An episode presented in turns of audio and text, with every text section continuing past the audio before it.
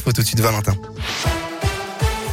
Et à la une de l'actualité, le ministère de la Santé a détaillé hier le plan d'investissement pour aider les établissements de santé et médico-sociaux d'Auvergne-Rhône-Alpes dans le cadre du Ségur de la Santé. Au total, 1,9 milliard d'euros sur les 19 milliards prévus au niveau national seront dédiés à la région.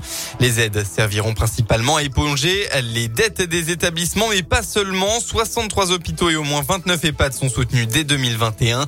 Dans la Loire, par exemple, 78,2 millions d'euros seront alloués pour le CHU de Saint-Etienne dans le but de construire un nouveau pôle et de restaurer les capacités financières. Hier soir, les assises de la Loire étaient réunies à huis clos pour un dossier de viol incestueux sur mineurs. L'affaire a eu lieu entre 2016 et 2017. Une fillette de 13 ans était tombée enceinte après avoir été violée par son beau-père. L'homme de 24 ans a été condamné à 12 ans de réclusion criminelle accompagné de 6 ans de suivi socio-judiciaire. Un accident dans le Puy-de-Dôme hier vers 13h30. Un parapentiste de 66 ans, victime d'une mauvaise réception lors d'un vol sur les hauteurs dans un le Luguet, a dû être secouru. D'après la montagne, la victime a dû être héliportée au CHU de Clermont-Ferrand pour une blessure au dos. Dans le reste de l'actualité, coup de tonnerre dans l'affaire de la mystérieuse disparition d'une joggeuse en Mayenne retrouvée vivante mardi soir dans un restaurant.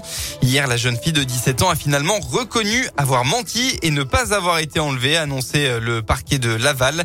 Les blessures qu'elle présentait étaient d'origine accidentelle. Elle aurait notamment découpé son t-shirt avec une paire de ciseaux.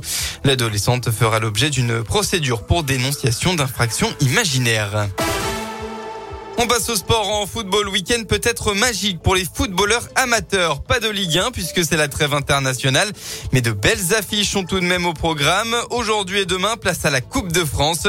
Une compétition propice aux exploits, surtout à l'occasion du septième tour qui marque l'entrée en lice des clubs pro, hein, ceux de Ligue 2.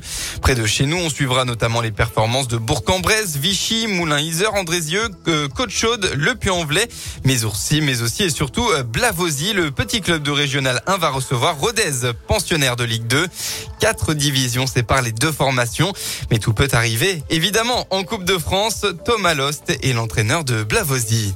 Moi, je me dis, je pense qu'on a une chance sur 100 de passer. Voilà, la chance, elle va être infime. C'est David contre Goliath. Mais euh, une chance sur 100, bah, une chance, ça se joue. Parce que ça arrive qu'une fois dans sa vie, je pense. Et que autant là, je joue à fond. Quoi. Si on veut créer l'exploit, bah, ça passera par nous à 150%. Une équipe de Rodez qui serait un petit peu suffisante. Le public, voilà l'ambiance qui aura autour du terrain. Le petit poussé qui va jouer contre Un pénalty fait pour nous contre nous. Il faudra ces éléments-là pour essayer de, passer. Avec un scénario qui enchanterait tout le monde, ce serait, ce serait classe. quoi. La Vosie contre Rondaise, c'est à 17h cet après-midi au stade Massot du Puy-en-Velay. Enfin, un mot des féminines de Saint-Etienne. Elle joue contre euh, Fleury. Coup d'envoi de la rencontre à 14h30.